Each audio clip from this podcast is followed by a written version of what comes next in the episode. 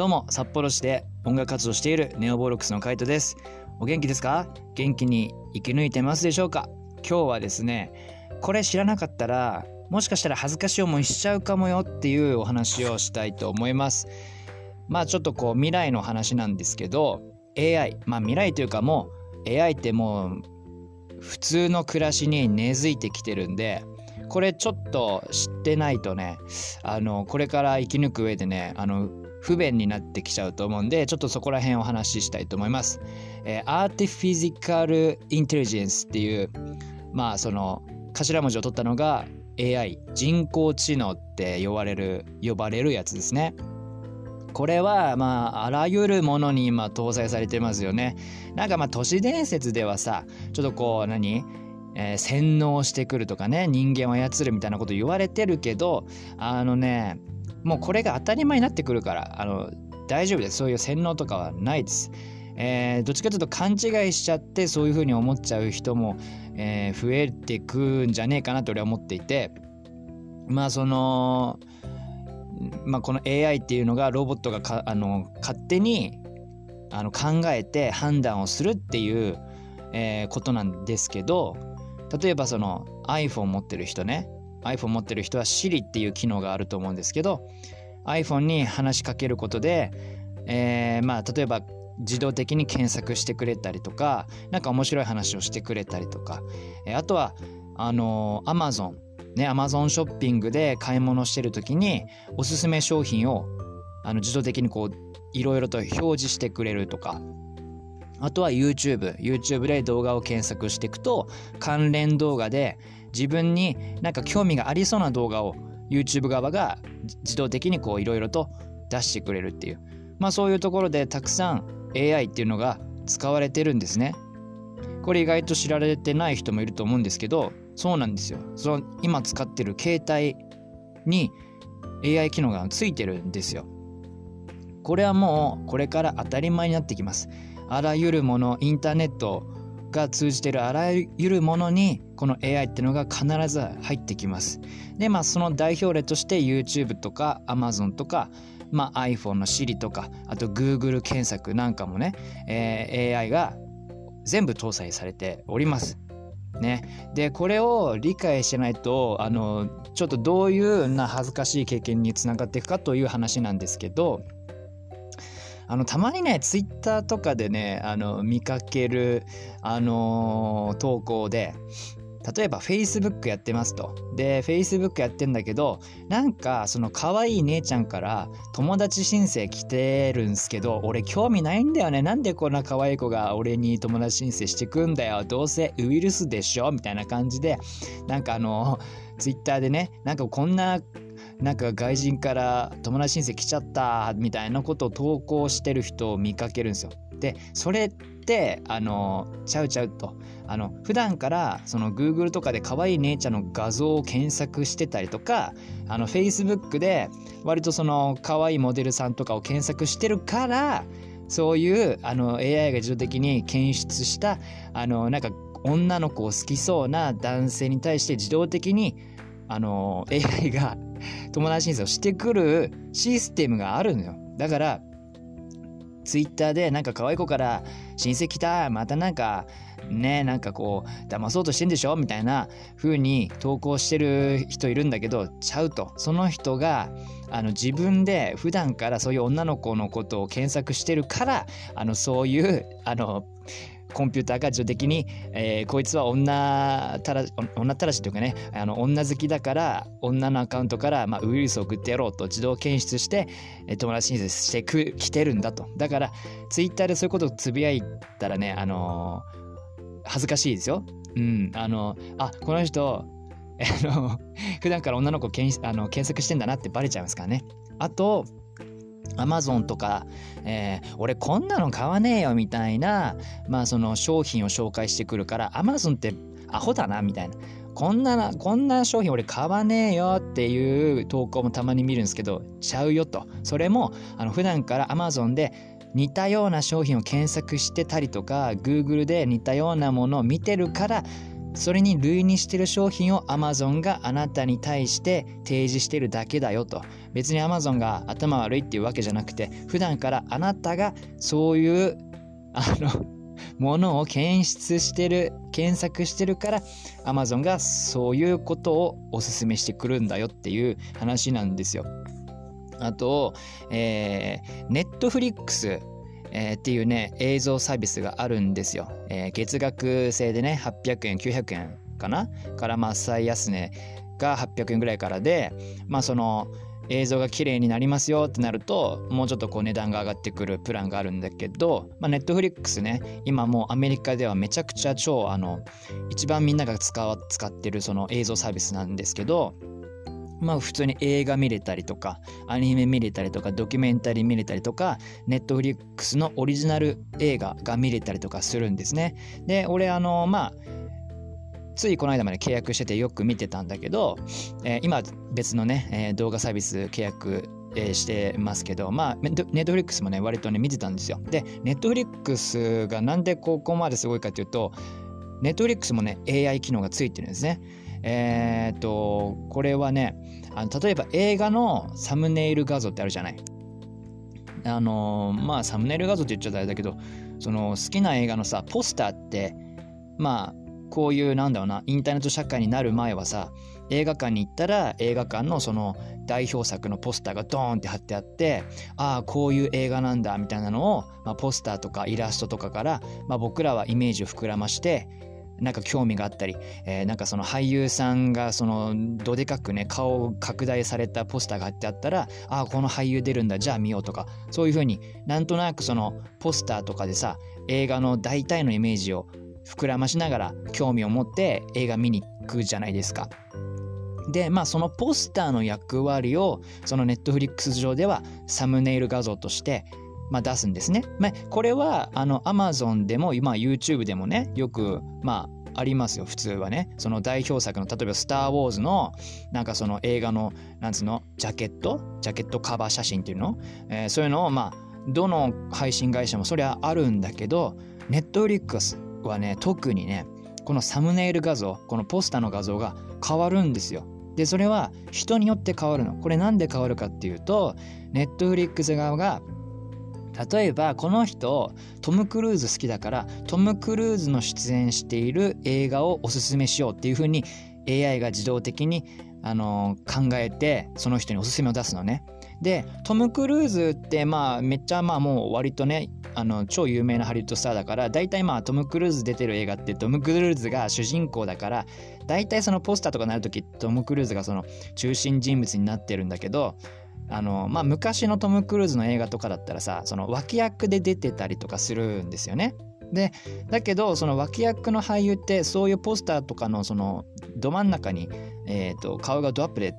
ポスター作られることってあんまないじゃない。大体主人公が、その映画の、まあ、ど真ん中にこうピックアップされてポスターになるけど脇役の俳優ってまあポスターにならなかったりとかさあのポスターの端っこにいたりとかするようにイラストやっぱりされちゃうわけじゃん。だけどねこのネットフリックスっていうのはこの人この俳優好きだなっていうのを自動的に検出すると映画の中のワンシーンから写真を抜き出してそれをその映画のあたかもポスターかのように表示をしてくるのね。これすごく面白い機能なんですよ。ネットフリックスはそこがすごく面白くて、あの、タイトルは知ってるんだけどあなんか印象違うなっていうのをその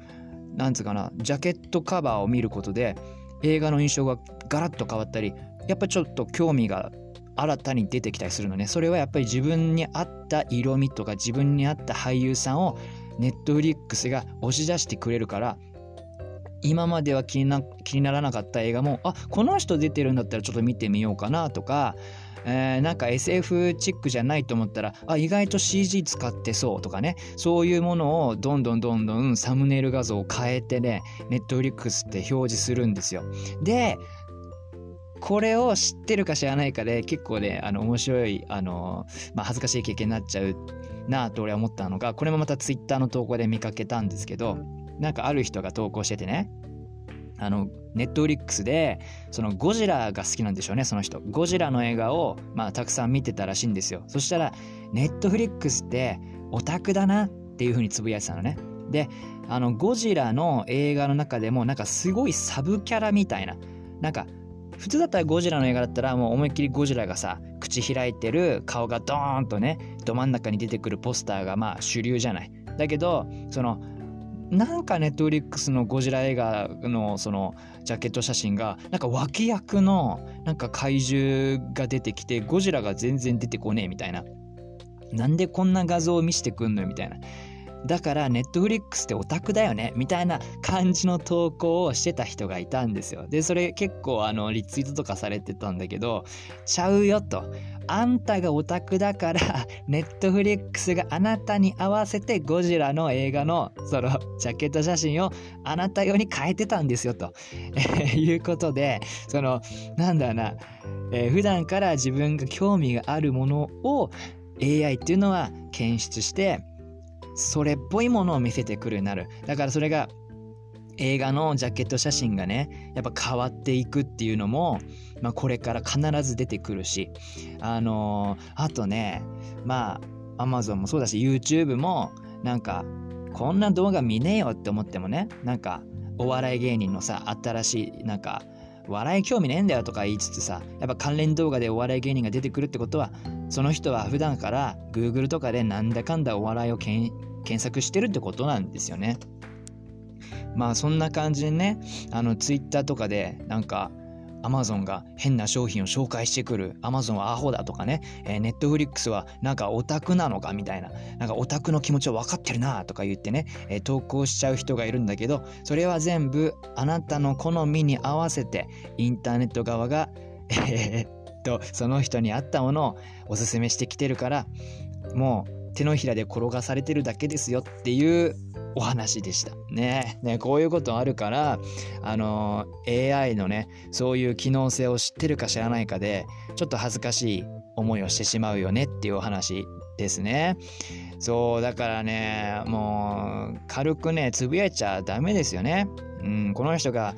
あの、普段からどういうものを検索してるのか、どういうものが好きなのかっていうのがバレバレになっちゃうのでね。うん。まあそういうのが、まあそのよくこういう、なんつうかな、都市伝説とかでは、その自分の、なんつうかな、プライバシーを抜き取られるとかなんとか言ってるけど、いやいや自分でツイッターでつぶやいちゃったら、それこそ自分で プライバシーをこう、ね、公開してるのと同じなんだから、あの、そういうところはちゃんと理解しようよと。AI とか、まあ、IoT、インターネット・オブ・シングスっていう、その、ものにインターネットがあの入っているっていう、まあ、IoT っていう言葉もあるんだけどもうどんどんどんどんねこれからいろんなものにインターネットが入ってきます。例えばエアコンにネットが入ったりとかあとそうだな監視カメラにインターネットの回線が入ったりとかしていろんなものにあのインターネットっていう機能が入ってくるのね。そういうこととかあと AI っていうのは自動的に、まあ、さっきも何回も話してますけど自分で考えてまあその好みに合ったものを出してくる。つまりは自分が普段から Google で検索したりとか、えー、買い物何をしたかとかクレジットカードで何を買ったのかどれぐらいの予算で買ったのかっていうので、あのー、インターネット自体がねあの自分専用のものに変わってくるからそれを他の人に教えちゃったらあなたの普段からやってることがバレちゃうよっていうね。ことですね。だからね、なんか、あんま聞いた話によると、アマゾンとか、あの、同じ製品でも、例えば、えー、ボールペン、ね、ボールペン1本、えー、同じ製品だとしても、A さんと B さんでは値段が違うっていうこともあるらしいね。なんかやっぱ A さんはお金の羽振りがいいと。もうめちゃめちゃ毎月毎月クレジットですごくお金を使ってる人っていうのを Amazon がまあそれは自動認識しますからねそのクレジットカード登録してそこで引き落としでこう毎月毎月たくさん買い物してるっていう人だったらこの人には多少値段高くしても多分買ってくれるだろうと思って値段もね変えてくるらしいのよ。で普段からあんまりお金使えない B さんでも Amazon 使ってるよっていう人は割とその値段安めにあの催促してくるらしいね催促っていうかそういうあの値段設定でおすすめしてくるみたいな感じで実は同じ製品だけど一人一人値段が違ってくるっていう世の中にもなってくるんですよ。まあそういう感じであのこれからの未来のまあ、カテゴリーの中のお話なんですけど AI の機能、えー、IoT いろんなものにネットがつながってきて便利になるけどちゃんと理解してないと恥ずかしい思いしちゃうよねっていうお話でした。いかがだったでしょうか？えー、まあこれからもねあのいろんな話題をあのまあちょっと得になるような話をね、えー、していきたいなと思いますので、えー、まあアーティストえー、の分際で、何を言ってんだって思われるかもしれま知りませんけどもね、まあもう趣味の範囲で、まああとね、アーティストやってる以上ね、やっぱ最先端のそういう情報とかね、知らなきゃいけなかったりするんだよね。